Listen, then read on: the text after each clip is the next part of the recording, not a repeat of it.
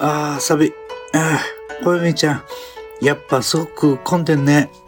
うん。初詣。だからね。こうやって並んでる間にいっぱい願うことできちゃうよね。願い事あ、そういうタイプなんだ。いや、そういうタイプって何よ。みんな願い事しに来るんだよ。願い事だと弱い気がするの。だからね、決意表明するの。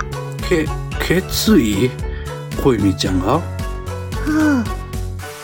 願いを叶えてもらうじゃなくて、絶対叶えるぞっていうの。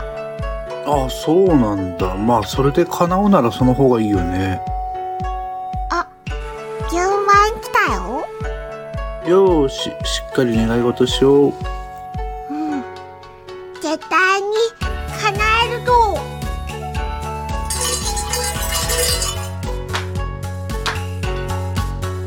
ねえねえ、小泉。何決意したのそれはちょっと。じゃあ、せーので言おうか。うん。せーの。来年も一緒に始まれ。